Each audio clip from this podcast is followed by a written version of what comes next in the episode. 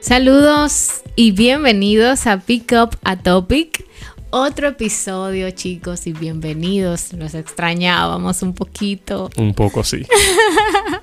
y bueno, hemos decidido volver con otro episodio donde ustedes se sientan nueva vez en su casa. Y nos sentimos súper bien, súper bien. Así que hoy vamos a tratar sobre un tema súper interesante, como siempre, traemos algo diferente y nuevo, pero recuerden ese último episodio donde hablamos sobre aprender de lo absurdo. Y ahora les entregamos la segunda parte. Yes, vamos Castillo, a hablar. Eli de, Eli de Castillo. Yeah. Yo el Ali de este lado y DH. La gente dice que porque yo le pongo de que castillo.elide. Señores, ya me robaron el elide.castillo y vez yo lo había puesto. Entonces, para ser siempre original, bueno, lo puse al Claro, revés y nadie revés. se le ha ocurrido nada. normal. En fin, nada, nada. Vamos entonces con el episodio. Vamos a empezar.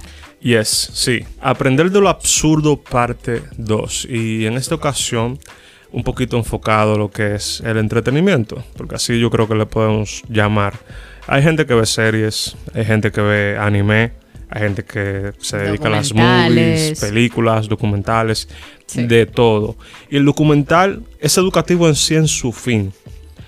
Y Siempre, siempre el siempre documental es eso es lo que persigue, exacto. Pero en sí, las series no. Por eso está más en el renglón del entretenimiento. Incluso hasta los deportes que uno ve en la televisión y todo eso. Pero a ciencia cierta, cuando ves que quizás un atleta, digamos, pasó en la NBA, eh, no recuerdo el nombre del chico, pero sí es alguien de Oklahoma, hubo alguien que saltó. Y este que saltó a, a taponearlo, cayó encima de él y iba a tener una caída prácticamente fatal. Iba a caer de frente su cara al piso. Mientras que el otro, que era el que tenía el balón, podía encestar la pelota. En vez de encestar la pelota, ¿qué hizo? Soltó la pelota y lo sostuvo a un jugador contrario.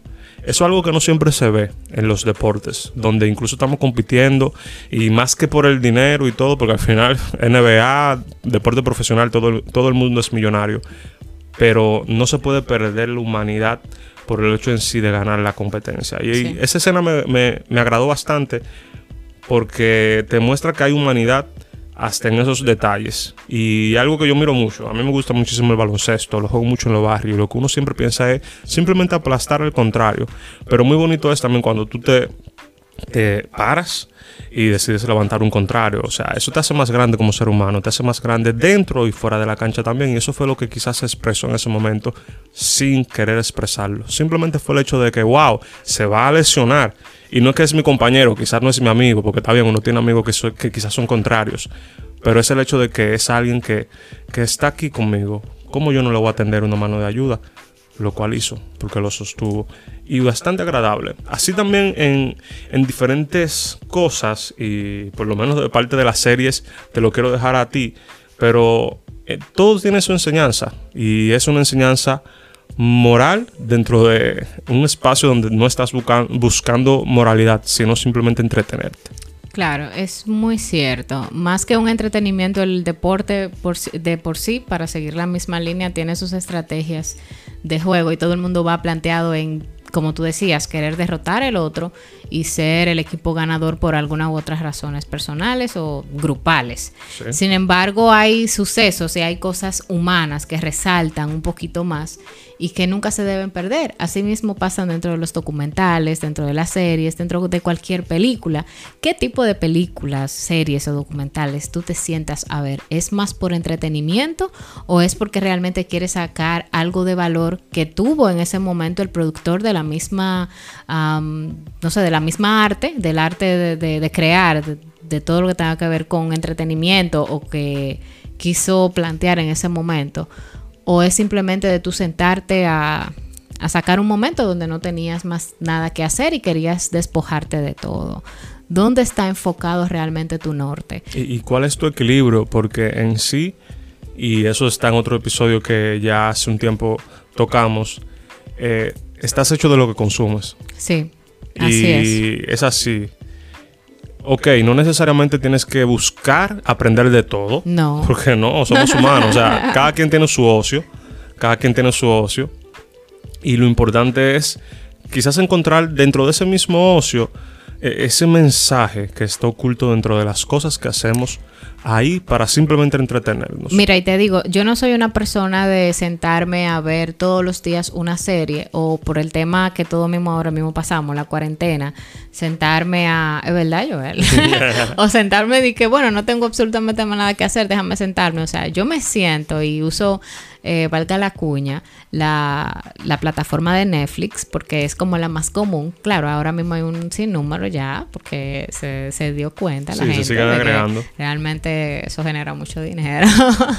Pero eh, la plataforma más común, me he dado cuenta de que hay muchas cosas interesantes que le han aportado a mi vida que no es simplemente sacar el momento de no tengo nada que hacer, sino yo necesito algo que aparte de leer un libro también me pueda enseñar.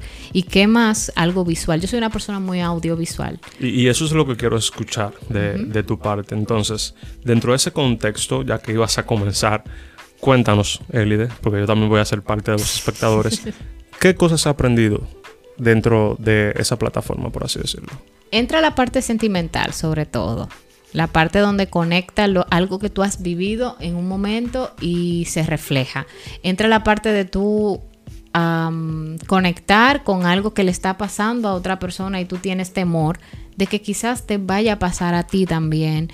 Y entras en la parte de valorar cosas que le han pasado a otras personas y tú quisieras como arreglar esa parte de que no le vaya a pasar a otras. O sea que uno se identifica. En mi, no, en mi parte, de, de, mi parte, yo me identifico mucho con la parte humana. O sea, a eso, a eso te querías referir. Y también de, de valorar en lo, en lo que vivimos, en nuestro planeta, y cosas que pasan a nuestro alrededor, que no le prestamos atención. De que tú ves una persona matando a otra, pila de tiros, o sea, tú dices, conchale. ¿Qué será lo que le está pasando? Simplemente lo mató, ajaja, ese era el malo, punto. No, es más que eso. ¿Qué trajo a esa persona de que matara a otra persona. O sea, todo tiene un trasfondo, un trasfondo. Ahora, la mayoría de series, películas o documentales, yo siempre lo enfoco en la parte humana porque es lo que me gusta y es la parte donde yo me siento más identificada. Ahora hay otros que le gustan lo de narco, pero es que yo siempre veo como ese tipo de película de, de narcotraficante. Y no sé, ustedes que me escuchan, que quizás están acostumbrados a ver ese tipo de serie. Valga la crítica.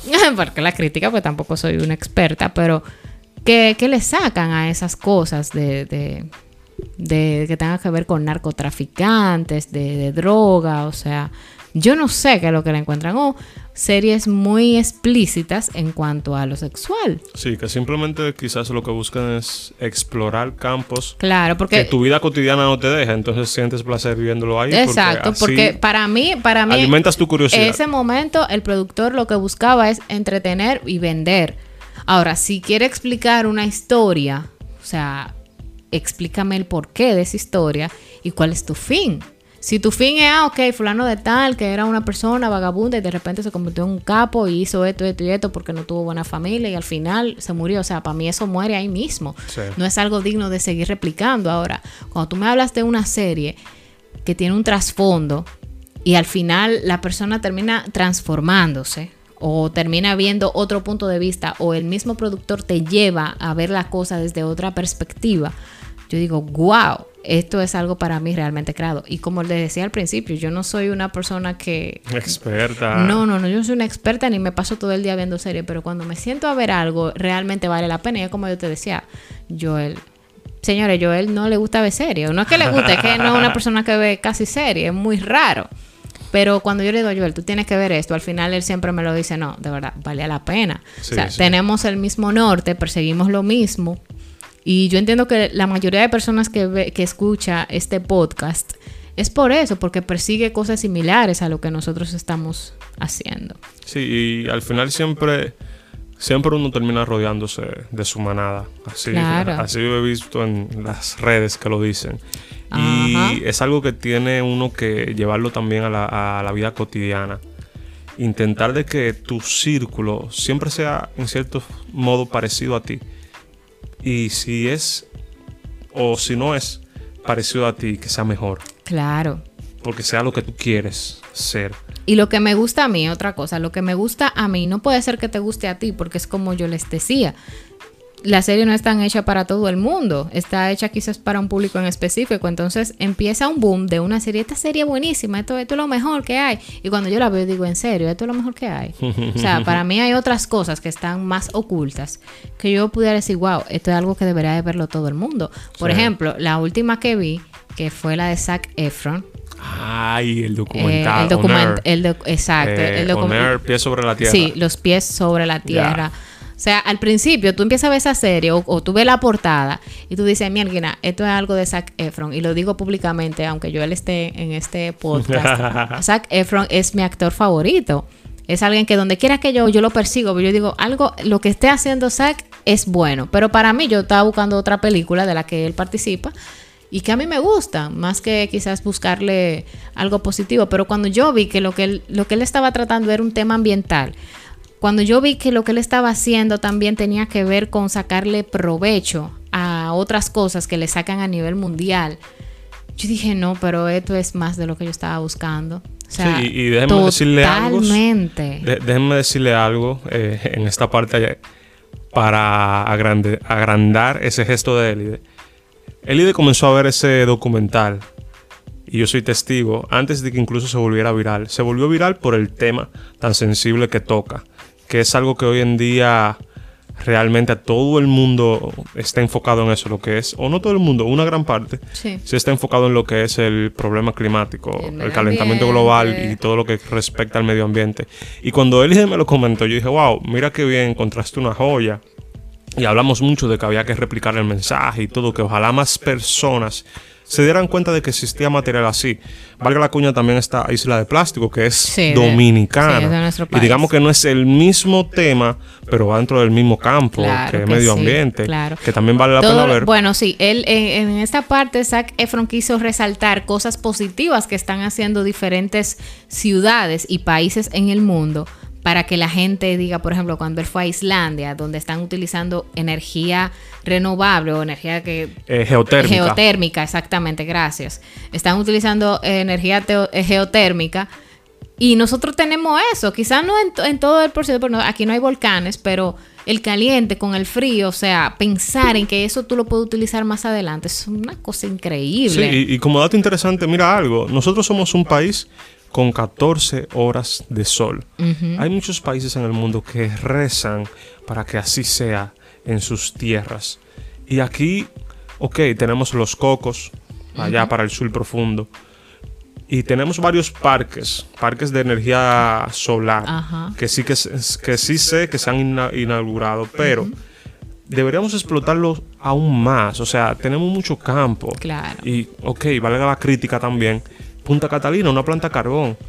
Eso, bueno, no, no te metas ahí. no, me, no me voy a meter ahí, pero entre carbón, sol y eloica, el sol es 10 veces mejor y es uno de los recursos que mejor tenemos por nuestra posición en el Caribe claro. y deberíamos explotarlo. Claro. Deberíamos no explotarlo. solamente resaltar las cosas negativas que hemos estado haciendo, porque como seres humanos yo sé que hay muchas cosas que podemos mejorar en RD Sí, y los que nos escuchan de otros países también yo sé que tienen sus problemas ambientales que quizás no sean los mismos que enfrenta RD.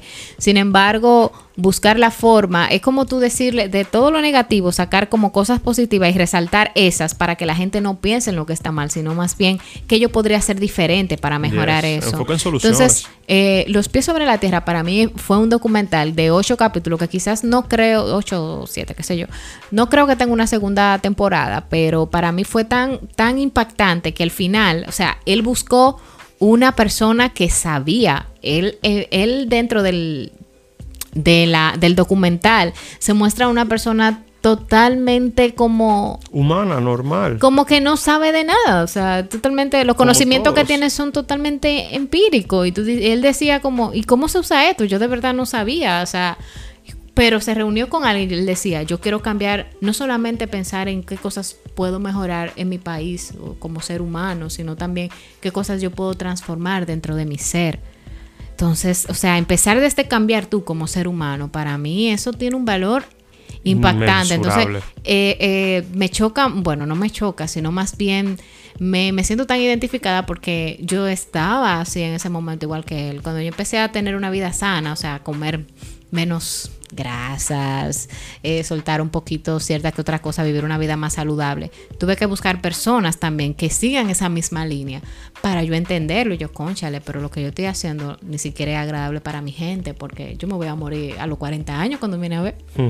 Entonces eso va a doler mucho- a muchas otras personas. Cosa que no queremos.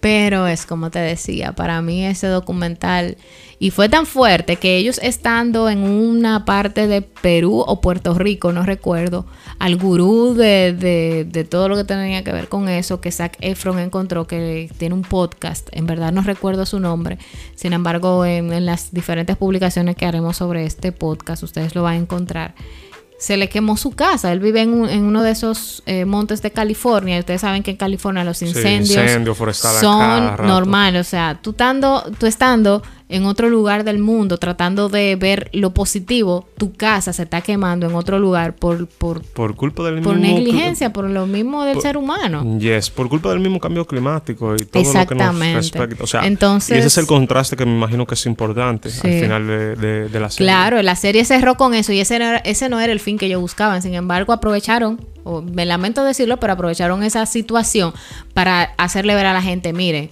miren lo que está pasando. Nosotros estamos buscando una solución para que la gente cambie y miren lo que me pasa de verdad.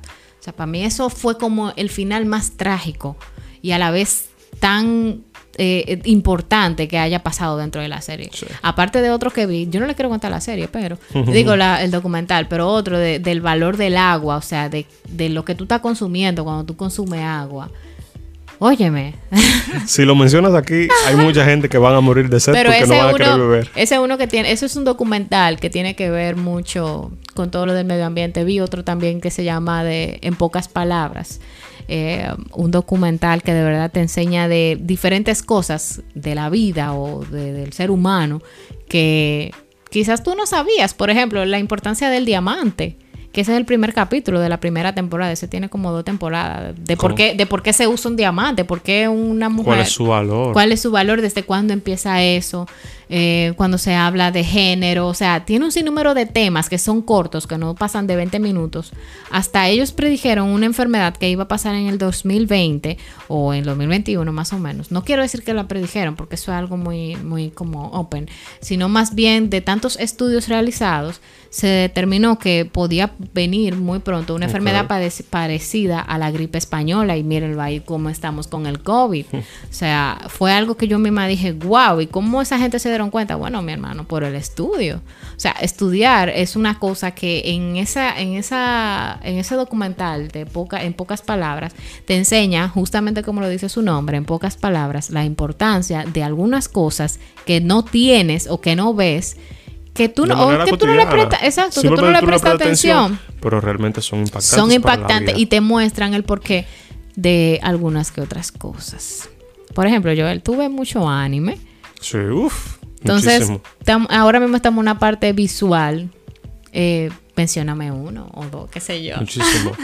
Y mira, de, de mencionarte, hay, hay bastantes. No, no, no, no me voy a ir que por lo de los clásico. videojuegos, o sea. Sí, y no, no me voy a ir por lo clásico de que déjame mencionarte Naruto o, o Goku, pero hasta de eso uno aprende, porque en sí de eso que se trata aprender de lo absurdo. Mira algo, por ejemplo, Dragon Ball, todo el mundo admira a Goku como personaje principal. A, a mí me gusta Vegeta. ¿Por qué? ¿Really? Sí, ¿Por qué? Vegeta es buen padre. Ah, Sí. Tú quieres ser papá. No hable de eso aquí. ¿verdad? No, no, aquí no. Vegeta es buen padre. Vegeta es sumamente responsable con Bulma. Sí, en verdad. Y son cosas que la serie no te dice directamente. Pero cuando miras con ojo. No, lo único que te dice es que él es el, eh, la contraparte de Goku Sí. y que su hermano le tiene envidia. Algo así, algo así.